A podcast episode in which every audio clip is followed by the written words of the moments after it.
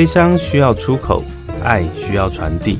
我是 Vance，我在这些人与那些睡着的人，陪你一起找到出口，传递爱。欢迎收听这些人那些睡着，我是 Vance。呃，去年啊，经历了一个很艰艰难困难的一年，就是遇到我的母亲离开嘛。但是在离开这件事情对我而言哦，这样过了半年了。其实某些程度啊，都还是有很大的呃影响。比如说，我常常会分享说，以前呢，常煮完饭呢，会叫阿布啊、加崩啊，但是现在这句话根本就不用讲了，因为阿布啊已经不在了。那这些影响呢，其实会再再的影响到我生活。从比如说，我最近在家里煮饭的时候，我常常讲哦，如果我妈在的时候，她是怎么样教我切菜，怎么样教我处理那个食材的，大家就会想念起自己的妈妈。那我相信呢，我这么常常经历生死的人，到现在其实某些程度都难以释怀。我相信有更多的一般的听众，然后面对是家人生离死别的状态啊，其实也是不容易走出来的。那我啊，可能多年前认识了一位我们的呃一位老师肖老师，他其实以前在我们的台北师范大学，还有台北市立大学都当过呃心理心理所的教授。那他现在呢，其实他自己出来开业，在做心理智商所。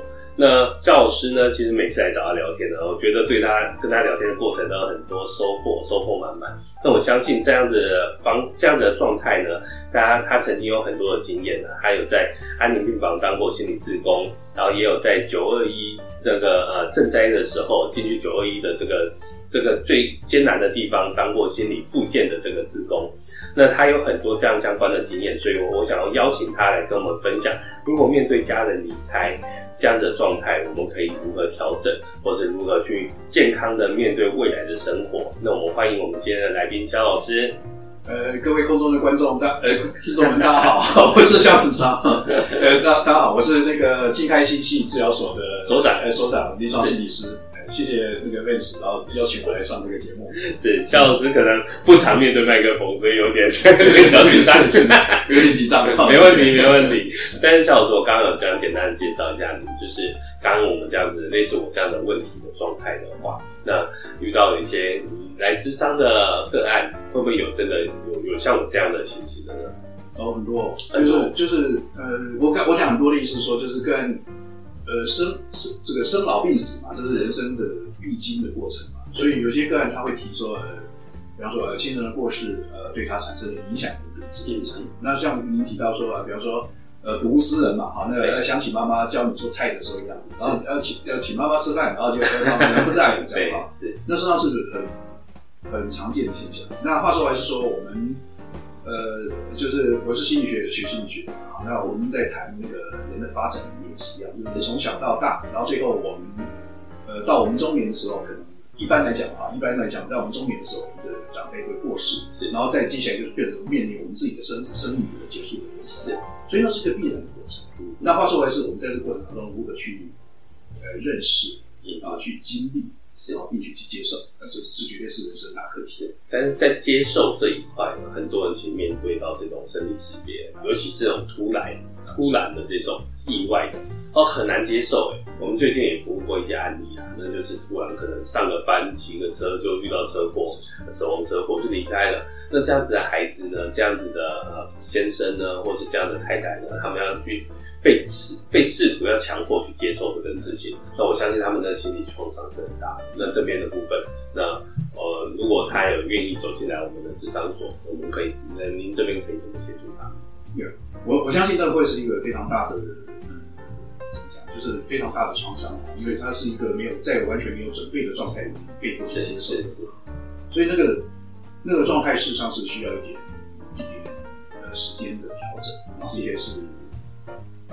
逐渐去接受这样一个接受这样一个叫做事实的事情，所以那需要一个过程。嗯，那我们在谈那个悲伤辅导的时候，大致上有可以谈到说有四个阶段，是，也许也许可以一起大家一起来思考。第一个阶段叫做呃接受事实，是接受事实已逝的事实。第二件是经历悲伤，经历悲伤，经历悲伤。第三个是保有连接，是。保有连接，也就是意思说，就是在我们的那个像我刚刚说主菜，会想到这一种连接。在我们的日常生活中，或者在我们的呃看见什么物品，去到什么地方，这一个连接。最后就是带着这样的回忆记忆，然后接下来是走向未来的人生。是，因为生者也是要活下去嘛。是，所以我说第一件事要去接受这个，第一第一件事是接受逝者的死，经历那个生离死别的东西。是，然后这也是。是我们爱的人嘛，所以那个那个记忆永远在我们心里面。啊，但是当你讲的时候，也许我们会觉得非常的突然，无法接受。但是话说回来是，呃，就是就像您刚才提到，你的母亲我不认识，是是，那你的母亲活在你心中，那我不认识，但是活在你的心中，是会保有那个记忆连接。就像刚才讲的，要煮饭一个小的动作，妈妈对，没错。妈妈一个是，我本来想说，我可能这样切啊。如果我妈在，一定会念说啊，哪还没切啦？你就想到那个，哎，妈妈为什么叮咛啊？对，之类这样。然后，但是呢，话说回来是，他真的离开我们，那为什么我们怎么样再一个这样他对我们的爱满满的祝福，而且是我们走下来的？是是，这是一个在谈非常复杂里面一个大致上的一个事情。嗯。那话说回来是，你刚刚讲的说那个。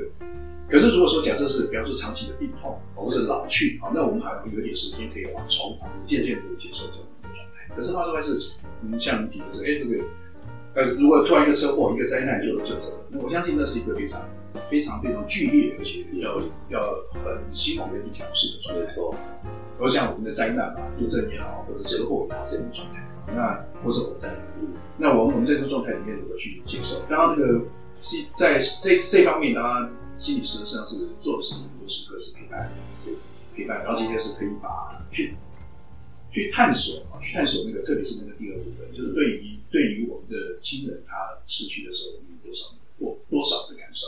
比方说悲伤是很常见的，对，有时候甚至于会有点呃自责，嗯，有些时候会有点遗憾，嗯，有些时候会有点呃甚至于叫愤怒，对，比方说那个。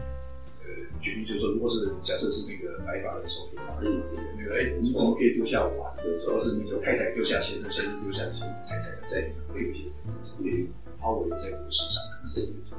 去充分去理解那个，可是那个最后面一定是一个不舍，一定是一个难过，然后这也是如何去度过的难过，是。你要去接受这样一个他没有人愿意，可是他已经离开世界，然后就像你讲的是说，哎、欸，他已经也许他睡着了，去到另外一个世界去，然后。呃安然的在世界呃平安的另另外一个状态，那我话说的是，你接受这个，是是。像我们常常在在咨商的过程啊，我们可能听到朋友的家人离世，然后我们想要送上关心祝福，然后我常常听到很多人说啊，请你节哀啊，节哀。我常常在想。人家就是在悲伤了嘛，为什么要节哀这件事情？然后就常不解啦。以前我还没有去试着理解的时候，我也当然就很习惯请人家节哀。但我发现，其实悲伤是需要出口的，它需要释放的。那一直节哀，那这他在哭，你就叫他不要哭，这样子好像不大对哦、喔。对，那变成是我们大家的习惯。那我很习惯，就是希望推广一个概念，就是当人家在悲伤的时候，就是我们可以给人家祝福。给人家陪伴，给人家拥抱。如果他真的愿意拥抱我干嘛？用用这些祝福的方式，比讲节哀，讲请他不要再难过啊，都来的有意义跟有帮助。我我相信啊，因为这个那节哀这个话，实际上是也是一个，就是说我们在社会里面是礼貌式的说法，因为我们上也不知道说什么，就请你节哀，是是是。那可是刚刚您说的那个，就是说那个背后是一个对于啊，对于呃。逝者的遗憾，对生者的祝福嘛。那如果如何用适当的话语，然后去表达，它是重要一件事。那当然，我想你讲的肯定不是说那个说什么话，而是而是后面那个做什么事之类的，做什么，其实是可以，可以，你你你可以是可以表达你的你的各种情绪的，是可以悲伤的，是可以怎么样怎么样怎么样。嗯。然后我会要我的话，我会多一个习惯，因为文字就很难了，所以文字你就写出来，太顺便了。可是，如果是在我这边的话，就是我会讲说，那个，比方说是朋友啊，对，呃，那个呃，辛苦的话，嗯嗯，那如果需要我的话，请请不要客气，然后你可以来跟我说，或者你需要什么，是是是，提供一个管道，了解了解。那还有一个是刚刚你提的，我也顺顺道提，就是说说我们讲节哀等等之类的，有些时候，有些然后有些时候是我们，我们就是我们来讲说反过来，就是说我们看的人。说有一个人走了，他的家人的反应，我们也会想说，哎、欸，这个人比较悲伤，那个人怎么不悲伤？好，有些我们就是这样。是是是。但是当时我我就就心理师或者心理学家的看法，就是觉得说，呃，不需要，呃，因为那个实际上是就是说没有一个叫做统一的规范嘛。我们用社会的角度来看，说你你你就应该悲伤，你就不悲伤啊，或是像那个，我不晓得这个在您在商品上有没有看过啊，就是如果。呃，那个亲人过世的时候，我们要祭拜，还要哭啊，之类的。有人不哭，还要按他的头叫他哭的之类的。有，我们客家话叫做孝啊，要找他 讲的。但实际上是我觉得，其实那是一个，就是当然，我想他那个理啊，这件事情已经已经有他原始的道理。可是话说来是，我觉得，就个人的想法说，我们跟逝者的关系不尽相同。是，有的人是，有的人是很亲，所以他会很很悲伤；有的人没有那么亲，也他可以哀悼，但是他没有情绪。有些人是很压抑的，他是很深沉的，他不轻易在呃外人面前表达。是是，所以事实上是我说，我觉得我我也许提供一个观念，就是说允许每个人用他的方式来悲伤，嗯，允允许每个人用他的方式来纪念我们的逝去的亲人。嗯，没错，我觉得这这讲法就很很好，因为。我常常会觉得啊，那个孝女白琴啊，那个哭这件事情，真的就是你刚做出来做出来的，好像我不哭给别人看，代表我不孝顺。然后以前是这些东西蛮荒谬，就有一部电影叫《父后妻日》啊，就在拍这个东西。然后就以前还没做这个行业的时候看了，就觉得好笑而已。他做这个行业的时候，再回去再重看一次，其实心里蛮多感触的。对，那这个东西真的是。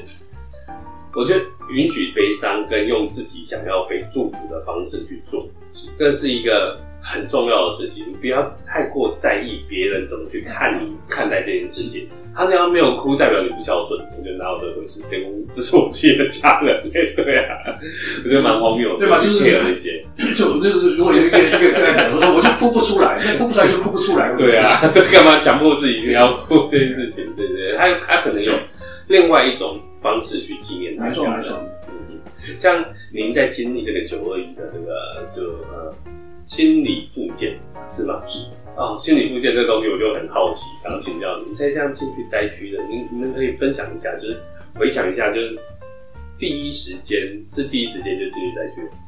我们九二一发生地震嘛，好，我们是九月二十七日去呃台当时的台中县二一二七。六六天，对，那那时候。交通应该也受阻吧？呃，我我我，就是你刚刚提到说，我也许回想一下，那时候那个停电停水是，然后我们进去的时候，已经先去丰原呃的那个台中县政府，然后听一个简报，是，然后接着我们就坐着，呃，就就开着我们的轿车往里面开，但是那个那个呃路上。丰原往东市的路叫丰市路，是，那丰市路就是都是暗的嘛，啊，就是只有一点夜色，然后房子是东倒西歪的。那那时候那个，然后接下来我们我们前面刚好有一部军卡，呃，我们这一辈子呢没有经经过战乱，那我觉得就像电影上我们看到的，就战争，就真的像战争片，对，而而且那个断臂这样，对对对，而且那个呃断垣残壁又看不清楚，但是那个房子是有时候是歪的，所以那个垂直水平不见，啊啊，是有是很吓人的，哦，这真的看起来真的蛮吓人，是很吓人的。然后接着是我们去到东市之后，哎，我们就觉得那时候那时候很那个。就说这绝对是一个那种个别个别差异的经经验的个别差异。意思说，我们进去的时候，然后那个我们住在一个学妹家里面，是我们进要进到那个呃死角啊，就那个东势的死角地区，死角社区，我就觉得很奇怪，为什么大家睡在底下咖，嗯嗯，然后睡在那个屋里面打帐篷，嗯嗯，因为我们就觉得在倒下来。对，我们就我们就觉得很奇怪，为什么房子好好房子不住？对对好，那因为我说那时候进去的时候已经八九点了，晚上你看不清楚，我就觉得很奇怪，大家为什么睡在走廊上面？为什么睡在公园里面？对啊，就第二天我们一早早早起来一看，哇，天哪！我我我想大概全部的人都睡在外面，睡在没有人睡在房子里。对，为什么？因为就像我说，我当时地震的时候我在中和嘛，中和是四级，是他们是七点三，我们是多大的震撼的状态。然后，呃，我说我，所以我讲说那是经验的个别差异，就是我们去外来的人不知道那种状态是多震撼、多吓人的。嗯，那为什么要躲在那个公园里面？因为公园里面上面没有东西会压死人嘛。然后那个 TCS 如果睡在那个走廊上面一动，我可以跑出去啊。嗯嗯嗯。只有我们，那我我我我开玩笑说那个，那当天我们十三个人去，然后老师带着我们去那个。是的。然后老师带着我是博士班，那时候是博士班嘛，加上一些硕士班的学士班的那个学弟妹妹。嗯。搞不好那个那天晚上只有我们十三个睡在房间里面，睡在房间里面。对 对，敢在楼还还敢睡在房子里？就是就是那个就是我我就说那是经验的差异嘛。我们是四级跟七点三级是完全不同。是是是。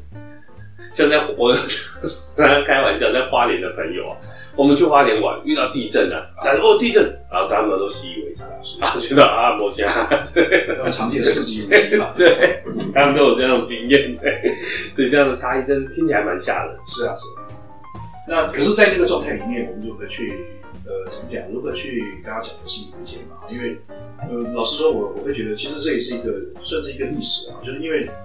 老师，也许这样讲那个不是很公平。但是九二一之前，这二十四年前的事，就是我们台湾对于台湾社会对于灾难或者灾难心理学这方面的那个接触是少的。是，那我们去上次有点像是那个，有点我们我们我们前有个老师啊，吴一章老师讲说，有点像是摸着石头过河，哦，就是探索，然后接着是找到那个是找到做心理复健的方法。所以上次就是有点像这样啊，就是说意思说我们去，然后去就是呃开始去，我记就接着去，刚开始我们去了五天，就开始去我们的街上去访问受灾的乡亲。我相信这是一段很特别的故事哦。那我们留在下一阶段回来再跟大家分享，继续分享这一块。好啊，好啊。好，那我们待会回来，拜拜。欢迎回来，这些人那些睡着的人啊，我是 Vance。那刚刚我们肖老师有分享到那个九二一他们进去那个灾区的第一时间，哇，听起来真的是挺吓人的哈。然后也提到我们那个灾难心理学，其实那时候其实算一种刚开始的萌芽吧，因为我们台湾经历这样的大灾难，然后心理学的这个过程，我觉得应该是一个很特别跟精彩。有什么特别的故事给我们的听众们分享吗？我我呃我我就那个故事有点长了，但是我讲讲几个例子，就是说呃我们我记得有一次是我们去那个那时候在呃东市的叫化机厂，就是化学兵机场哦，然后那边有大概有一千米帐篷。很多的乡亲住在那是，然后那个，然后接着是呃，我们要在那个那个状态里面要工作，要工作。结果呢，大家可以想象吗？我们在那个一呃帐篷里面，然后接着是有一堆的救灾物资啊，比方说呃水啊、泡面、水泡面啊，那个然后那个卫生纸啊、奶粉啊之类的。然后接着是就在那个状态里面，大家坐小板凳，然后旁边阿兵哥都在举手，嘎超吵的状态里面。然后可是我们要做什么呢？我们要想办法让自己安心啊，对不对？然后我们就。带着那个到场的乡亲们，可能可能一二十位吧，带着带着乡亲们说要做什么，来探讨当天发生什么事。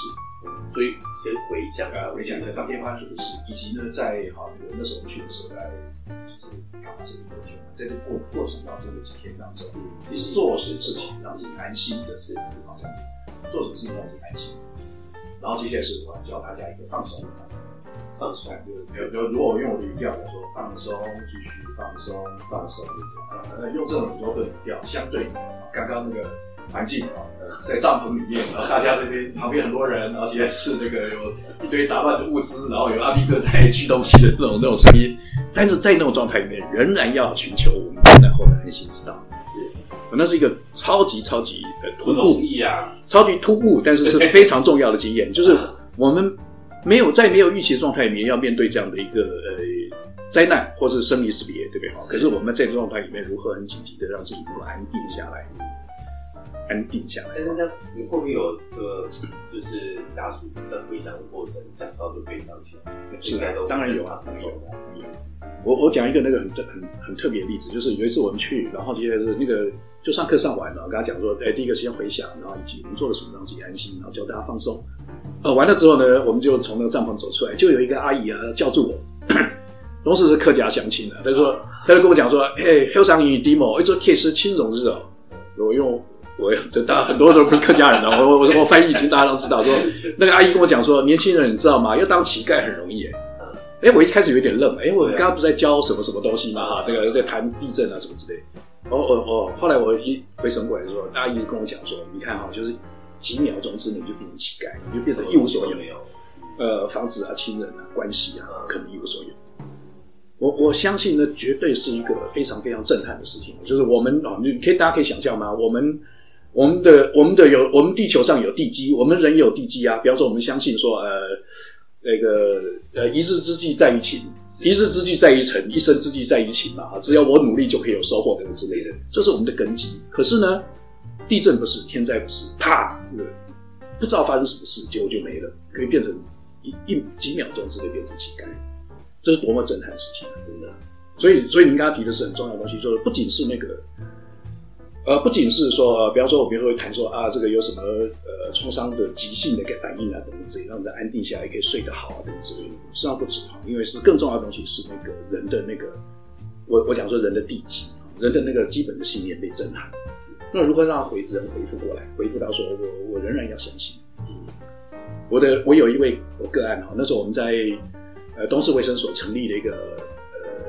九二一灾后的身心健康联合门诊，有一位个案，那个小姐跟我跟我谈讨论嘛，她原先的来的原因是因为她的十岁的小孩，孩子也会受影响嘛，对，她小孩子呢，这个这个地震之后呢，变得呃上课恢复上课之后变得那个精神不集中啊，这样的，然后就问我说有没有是不是那个是不是这个过动症啊，注意力不集，注意 ADHD 那个问题，对，然后送错，哎，没错没错。就后来谈完之后，那个孩子还好，就是大概就是一个呃灾害的灾后的一个适应期。就那个后来那个妈妈就跟我讲，那老师我可以跟你谈谈。我说我当然欢迎了，这个就谈他自己。就那个那个小姐很有趣，就是她很喜欢呃到处旅游，呃国内啊或者世界旅游，她很喜欢收集那个小豆小公仔小东西。是，结果地震呢，啪，这个玻璃柜倒下来，什么都没了。她她是佛教徒嘛，她就说她讲了一个东西很很感慨哦，她说如果有。有上帝阿拉，有观世音菩萨，有佛祖。他很想问他说：“我到底做错什么事？为什么用这种方式来对待我？”对吧？就像我刚才讲说，那是基本信念的震撼。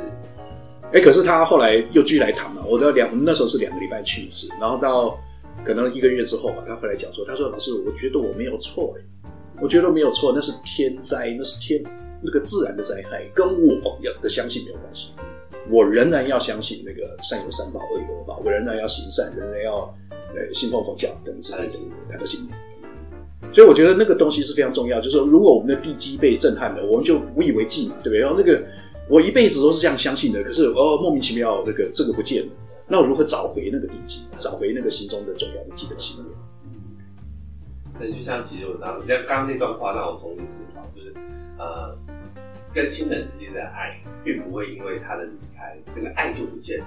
当然了，那也是我们在不断的去培养跟建筑这个地基。对，那那那个爱其实我觉得就像跟那个我们之间跟亲人之间关系。没错，对，所以我觉得，呃，我常常最近在思考这件事情，因为当有了孩子，然后。呃，开始把工作心态各方面做一些调整，而不再把心思全心放在工作，而是做一些调整，把一些心思跟工作跟孩子之间取得一个平衡。当然，收入啊各方面就会就会改变。但是有时候回想起来啊，人生就是这么一回事。因为自己以前可能是单亲，所以一直渴望一个家庭父母的陪伴，所以现在当父母就希望能这样来陪伴孩子。那这也算一种，因为刚听你这样讲，我就像我一直在投入这个爱的地基，希望能让孩子的地基打稳。是是，你知道爸妈永远是爱他的。那如果今天我因为我们的工作嘛，我们也不知道我们自己能活多久，如果自己真的不小心离开了。希望这个地基能让我孩子成长。没错啊，没错啊，就像你刚才提的嘛，就是妈妈离开了，你还记得妈妈对你的爱吗？好，那你爱你的孩儿子、女儿嘛，对不对？他他们长大了，他们永远记得爸爸对他的爱啊。希望啊，现在好像像小孩提的样子。我 这个地基真的很重要，真的的，就是因为我觉得，就是说那个，就是说，就像我们，就是我因为我是心理学家，我们在探讨的东西是这个，就是其实那个震撼的不光是，就是说那个我们有时候讲说那个症状也好，或是那些反应也好，那是。呃，一时一时之间的那个即兴的反应，可是上次更重要的其实说，那那个呃，我我讲一个例子，就是说有一次我们在那个，我们有带那个呃志工团体，那有一个大哥就在那个在团体里面，我一直在教放松，那那那那还那个那个那个还蛮妙，我要讲这一段。我们在教放松的时候，因为这样嘛，放松放出去放，结果哎。欸地震来了是吧？地震一半，对对对，中间地震来了，然后啊，我就想说，嗯，我的反应很特别，我可以跟你们跟大家分享。我说，我就觉得很奇怪，我头晕一下。啊，那时候晚上在七点半左右，我想说，哎，是不是我没吃饱，我血糖太低了？哇，你知道那个在座大概十几位乡亲吧？有有两位，他直接从二楼冲到校门口去。我们在学校的辅导室里面，冲到二楼去，然后接着是有人那个就冲到那个冲到门口去。还有很多位是做什么的？啊，这个也供大家来试。那个，就我们要防灾避难的时候要试。很多乡亲们他做的方式是抱住打柱子，就是那个柱子是我们结构嘛，它是不容易倒的地方。你他可以想象嘛，那我是个我是个外来人，我在地地震区、地震的受灾区、重建区待那么久了，可是地震来那个余震来的时候，我还是觉得说我是不是头晕了一下？他们不是诶，他们在那个也许就差那几秒，他们就逃走了，对不对？他们避开这个难这样子。那也是那个在那个那个自工团里面有一个大哥就讲，那我们就在讲说，哎呀，你们。大家怎么在这个灾后怎么重建啊？因为有的人是呃，有的人是房子倒了嘛，有人是那个啊，他都是很多乡亲们是果园啊，如何把他的产业再重新那个建立起来啊？有人是伤亲人伤亡啊等之类的啊。然后就有一位大概五十岁左右一个大哥在讲说他的计划这样子，那旁边就有一位六十几岁大哥，他就讲一句，他就说，他说年轻人不用努力了。真的就是他只讲年轻人比较努力了。哎，我想说，哎，他怎么泼那个大哥怎么泼他冷水啊？一个大哥只要想说他怎么样重建嘛，没有那个大哥泼冷水。他说一样，就跟刚才那个阿姨讲的很像，几秒钟之内你就一无所有。安心地基对，所以所以我所以我才会讲说那个是很重要的事情。如果一个人啊，就是说地基基本信念，或者我跟他讲的希望，你对人生如果一个一个地是是是，如果那个地震。如果这个希望没了，那我何以为继啊？我如何继续站在立足在这个世上？所以我我才会讲说那个，就是说不论刚刚您提的说，呃，这个亲人的突然的离世啊，或是碰到灾难啊等等，或者是生病啊，或者车祸啊，那这个重要的东西是说如何在这个状态里面去恢复那个对生命的相信。而生老病死是自然的现象，他们会离开我们，可是您刚刚讲的爱不会变啊，对我们对对亲人记忆不会变，那个思念不会变，我们还会用。呃，透过一个透过一个心念的方式，安静下来，好像也跟他连接，跟我们这个实际上是谁醒着谁睡着不知道。我们这个这个世界的人跟跟您说那个睡着人的连线，啊，那些是我我在跟你讲，我在透过这种方式跟你连线，然后再讲我对你的思念，很简单嘛。刚刚你在做菜的时候就已经跟妈妈连线了，是是是，那个 WiFi 就打开了，是是是。我说我说那个那个。很重要的东西是恢复那个地基也好，或是那个对于人的人生的那个基本信念或者希望。所以那个盼望的这个部分，希望的部分，其实那个连线就很重要。对对。然后因为我常常最近呢，常常也听到很多案例，就是开始选择要树葬、海葬、火葬。我觉得完全尊重，这是每个人的选择。是。但我常常想啊，这样子，嗯，我啊，我个人可能还比较 old school 一点。嗯、我觉得有一个塔位，不管怎么样，那个东西。那个骨灰就在那里，要去看，好像还真的比较有那种 WiFi 连线对到的感觉。当然，那种方式每个人都觉得用心里想就好。但我觉得，我想我妈的时候，还是去她会去看她一下，啊，心里蛮踏实的，有点仪式感啊。对，有点仪式感，就是比较可能比较 old school 一点。的确，的确，的确，的确，因为因为塔位是一个嘛，哈，目的是一个。那那那，比方说那个花葬、树葬，那就去那个地方嘛，那个公园也好，或者这样也也可好。或者说那个，比方说我们的失去亲人的一个物品啊，比方说，呃，我有一位我一个人讲了一句让我很感动的话，他的他的亲他的父父亲还是母亲走的，他就说，呃，我说我说你是怎么用用什么方式来纪念这个母亲的？他说他说他把妈妈穿在身上。哦，这很特别哈，因为妈妈的那个 Gore-Tex 的那个防寒外衣，啊、像这样，今天最近不是天气很冷嘛哈，他就把 Gore-Tex 妈妈的妈妈的衣服穿在身上。他说他把妈妈穿在身上，那你那可以想象妈妈的爱包着我们嘛，然后给我们温暖这种感觉，也是非常棒的事情啊。就是我用这个方式，我知道那没有人知道，只有他知道的是妈妈的衣服啊，因为他那是他的妈妈，他用这个方式，然后好像跟妈妈保有连接，然后妈妈提供给他温暖。真的，我前阵就之前妈妈离开了以后，在帮她做遗物整理的时候，她其实看到了很多有趣的东西，跟在丢她的因为衣服，嗯，应该这么说，她的衣服我太太不敢穿，这 这个年纪差异，然后有些东西真的就没用了嘛，然后我们就把它用用回收，其实衣服还蛮好，所以就丢到回收。但整理的过程，整理不自觉眼泪就会掉下来。她觉得。它就是一种那种情感，然后就消失的那种感觉，真的是那个 遗物整理也是一种，我觉得也是一种疗愈啊。但是后来我丢很多东西哦，但是还整理了一大箱出来，对吧？对吧？就是我，所以我讲说那个你刚讲仪式感嘛哈。对，但是但但但是我是这个大家说呃那个你刚讲塔位也好，或者那个呃什么法法式啊耳环啊等等这些这些东西都好，或者衣服，我觉得都好，就是保有那个连结嘛。刚才讲第三个阶段那个连结。但是最后，实际上是我就讲了，最后这个我是我说我是学心理学学心理学的，我们的记忆不会变啊，这他他只要活在我们心中，他就永远在我们这在我们的记忆里面嘛，这样子。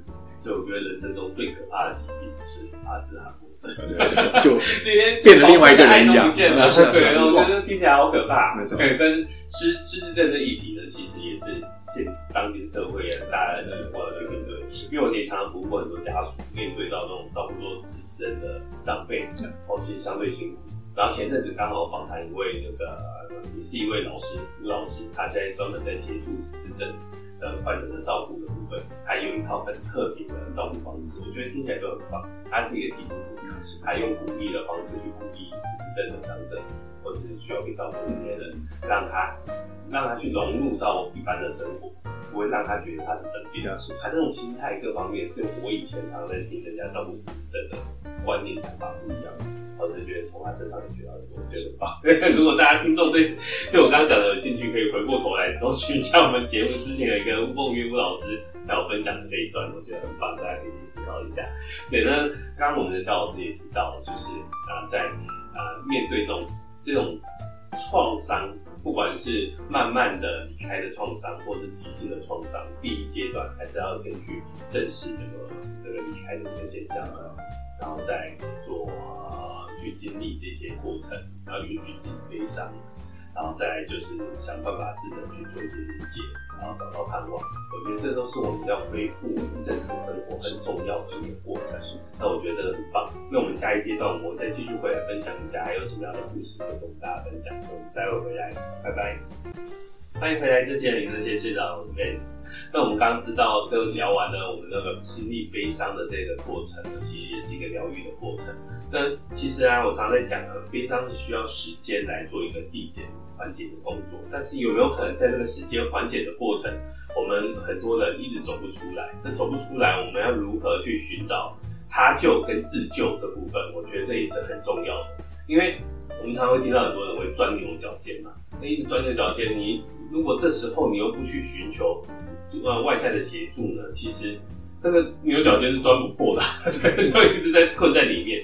然后我曾经有一个同学呢，他经历他跟他的阿嬷的感情非常好，然后经历了两三年，但常跟跟他聊天的过程也发现他还是陷在那悲伤里面。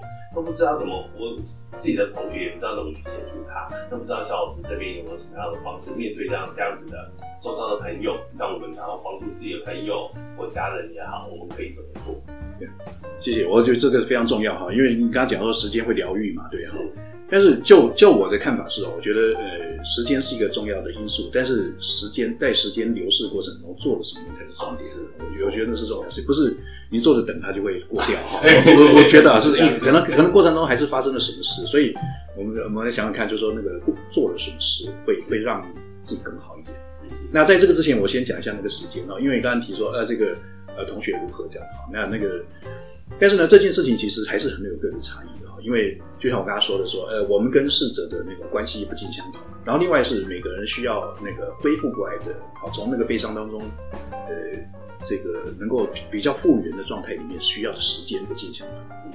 那呃，刚有人需要，就是说我们在文献里面有人讲说，呃，有人需要半年，呃，有人讲两年是正常的，嗯，所以不尽相同。那有人可能要用一辈子来那个复原，所以我们是不是就是说就就旁人而言，是不是我们也可以允许允刚刚讲说允许悲伤，那也允许复原，允许用不同的复方方式来复原。那呃。就是如果我们反过来讲嘛，就有人会有在有时候就会讲说，哎呀，怎么过了那么久，你还在伤心啊？这样子，常常会听到这样，类似这样。对，但是但是话说回来，他就是他就是这么这么思念亲人嘛，那为什么要限制他？哈，就是刚刚讲节哀嘛，为什么要限制他伤心呢？他就是用想用这种方式来那个呃纪念他的纪念怀念或是回忆他的亲人。那话说回来是另外一边才是重重要的东西，就是我有时候我们会讲说那个呃复原的过程是一种。叫做钟摆式的摆荡啊，这样摆。有的时候是摆到摆到那个思念那头呢，那就让思念。可是呢，实际上是它不会永远在这边，会摆到另外一边去。然后接着是我可以做什么？是啊。那在这个可以在这个状态，在那个悲伤的状态里面，只要做好一件事就好，就是去这个怎么讲，自由的用尽情的用你的方式去悲伤跟经验。只要做好一件事情是，只要注意安全。啊，不要去，不要去做那个、啊、自我伤害的行为啊，甚至是来伤害他的行为，这是重点。就是你，你用你的方式来纪念悲伤都没关系，可是另外一边是你有没有机会是，当你有一天你觉得说，哎，好像好像可以做什么事情的时候，你进去做。那但是呢，刚刚你也提到了，那可是有些时候会在这个过程，在那个悲伤的状态里面是容易累的。然后我我回到这个自己的房间里面，自己的家当中，然后让自己有时间去复原，然后有机会再走出去。那我我我讲一个那个在九一里面碰到一个我的一个朋友啊，他他的状态是这样，就是他在过程当中他的呃儿子走了，嗯，他不是在地震当中的时候走，是地震他他请他儿子去工作，就在工作当中呃不幸不幸罹难了，好像他走了。那那个那那妈妈讲了一句话，我觉得印象深刻啊，因为他在我的那个会谈室里面，就是一再的哭，一直哭，一直哭，一次可以哭一个多钟头这样。那我在心理师身上就陪着他嘛，那让他尽情的有机会谈进去。他讲一个例子，我自己没小孩，我看我不知道他讲那个经验是什么。他说那个上肢痛像一把刀从前面前胸从切到后背去那种痛，我相信那是极痛极痛的感觉。然后接着是他说呃。那个他在那个段时间悲伤的状态里面，呃，就有点像讲讲的比较形容一点，叫行尸走肉，他不知道在做什么。他去买菜，那那个买一斤条，手上提了一条鱼，接下来下一摊呢继续买鱼。然后他忘记他要买，他忘记了。然后他家那个旁边的朋友都吓死了，然后就是买那么多条鱼。那他最怕是那个他的这个小姐呢去自杀啊，就是他就护着他，然后就远远看着他，然后怕他担心他出状况。哎，结果那个这个小姐呢，跟我就是，反正她也是这样，就是来谈啊，就是谈，就是两个礼拜谈一次，一次哭一个多钟头这样子，这样度过了我半年。就她有一天，她突然跟我讲说：“老师，我不能这样下去。”哎，我就觉得眼睛为之一亮。她为什么突然讲这句？我说：“她我说为什么不能这样？”她说：“我一直在我一直在哭我这个小孩。结果呢，我家里还有先生，还有另外一个比较小的女儿，一个儿子，我不能这样下去。我倒了，他们三个怎么办？”哦。这时候就有意思了，就是东西不同的东西出现。我刚才讲摆道嘛，摆到另外一边了。对呀、啊，那你看这个三这个三三个月到六个月当中，我的他们怎么过活我都不知道。我只有在现在自己的悲伤当中嘛。他有没有吃饭我也搞不清楚，而功课怎么样我根本不知道。可是呢，哎，我不能这样打下去了。那我说，那你要做什么？比方说，哎，我煮饭你们要不吃啊？然后叮咛他们功课什么之类的。好啊，你就继续做。但是，但是他我就说，我就说，我就说，那你。你自己在家里面还是会想起他，你怎么办？他说：“我就在啊，他在二楼上面就进进这个，就是思念他的儿子。那我就跟他提醒他说，就是你不要，你就顾好自己，你不要去做那个做傻事啊，好像。那这边可以尽力，你有力气的时候进去做。所以我你刚刚提那个自救跟他救，我觉得非常非常重要一件事情，就是在在这过程当中，如果如果我知道哈，那个我我不行的，对不对？在这个很钟摆摆到那个悲伤那一头的时候，我如何让自己允许自己哈一样允许自己允许自己悲伤，允许自己可以求救，可以求助啊。比方说，呃，大家我我我想我们台湾社会很多人没有接触过心理师这个行业，没有没有跟心理师谈过话，也许你可以。你就那个好，呃，拿起电话，然后呃，走到那个各个有心理师地方来跟他谈谈啊，谈谈借由心理师的帮助来整理自己啊，对亲人的一些呃思念也好，纪念也好，或是悲伤也好，这样子啊，自救，自救的部分怎么办呢？就是呃，他就还有一个东西，我还有一个东西是那个你你有机会对你的其他亲人分享，因为悲伤有的时候悲伤是个人的事，也非常个人事，因为你对那个感觉是这样，但是话说回来是。你的悲伤也是共同的事。我我们曾经在一个那个癌症的文献里面读过一个非常有趣的一句话，他说：“家人呐、啊，当中有人得癌症，就像一头大象在客厅里面，大家都看见了，但是彼此不说。”那是一个美国人写的文那个文章，就是那对吗？是在那个客厅里面，大家都看见了，但是大家彼此不说。那其实一个家中有人生重病，绝对是对影响，对，比方对先生、对长辈、对。对小儿子、女儿一定受到影响，可是不说。但是有没有机会大家来说那头大象是那头家人生病的对我的影响是？然后接下来是有机会就会分享出不同的东西，好比说，呃，嗯好比说我举例哈，就我们真的有访谈过一个鼻咽癌的病人哈，就他那个他小孩呢，实际上是在家在学校里面，那个时候那个。同学就跟他讲说：“你妈死了，你你妈都快死了，你还这样子？”好，结果那个孩子就就揍了那个揍了同学的，就那个同老师就把那个孩子叫到学校去，然后爸妈就很很头大，就说：“我孩子怎么又犯错了？”这样这样。结果他根本他并不知道说啊，原来那个孩子是因为他的同学说了说你爸都快死了，你如何如何这样子。就就类似这样的状态是，如果有机会说，让家人有机会这样说的时候，然后就有机会去凝聚出不同的东西。还有一个，那个我们当时接触了好多鼻咽癌的病人，鼻咽鼻咽癌这个疾病很特别啊，发很常好发在四十到六十岁这个中年男子身上。看中年男子啊，我们都中年男子啊，中年男子有一个特性是不太说自己的哈。那我就问过一个大哥，我就说，哎，那你的你的那个。你你生病这件事情，你你孩子女儿儿子女儿怎么知道？你说哇我告啊啊，那我说儿子女儿怎么知道？啊，可能你不啊告呀，啊，这里很有趣。我说那你为什么不跟你孩子讲？哈，他就说，哦，你讲诶，恭喜我好好给讲给给讲给肉给给两斋给讲还肉你啊。但是实际上是这里很有趣啊，因为那个我我都是访谈一个五年级的小男生啊，他就很有趣。我说你你怎么知道爸爸生病？我说哇，我我有看到爸爸，爸爸变得不一样。我说爸爸变得怎样？他就抱着一个垃圾桶，睡坐在楼梯上面，然后就哇哇这样的做化疗、电疗嘛，那不副作用。他说哇，那你觉得怎样？我说爸爸变得不一样，好可怕这样子哈。我说那你做什么？我就乖乖的啊哈，我就乖乖的。我说你做什么？他说我就乖乖的洗澡，乖乖的做功课，乖乖的睡觉，乖乖的记得上学要带什么东西。我说你为什么要这样做？他说。他说：“因为爸爸妈妈太辛苦了，能体会爸爸。对，所以我说那个头大象啊，就是大家都知道，大家都受影响。可是呢，那是美国人写的。我觉得我们华人、我们台湾人更是更不说的啊。所以如果有机会，我刚刚讲自，我为什么谈这个？是因为自救跟他救。如果有机会，你跟家人来分享说，哦，这个走掉的爸爸妈妈、呃，祖父祖母对我的影响是什么？有机会可以共同来分享我们的共同记忆、共同的爱是什么？”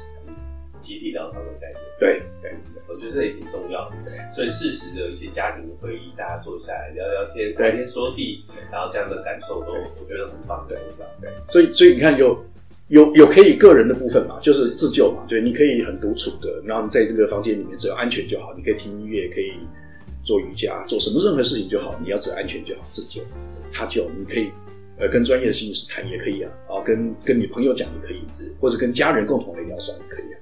非常非常重要，因为就是就是爱嘛，哈，就是爱，那共同记得这个爱，然后我们用爱来疗愈我们自己。嗯，没错。我觉得今天我们的节目很精彩，听了肖老师分享了就我们的悲伤四阶段跟那个集体疗伤的这部分，还有你如何去面对这个悲伤，允许悲伤这件事情，我觉得都是相当相当重要的这个疗愈的过程。那我们肖老师呢，其实很特别啊，他本来是在学校任教十来年的时间，那他现在自己出来开了所谓的心理咨商所。那肖老师是我少数见到比较佛系的 心理智商的的老师。他没有做太多的行销广告在这上面，但是他做了一件很有意义的事情。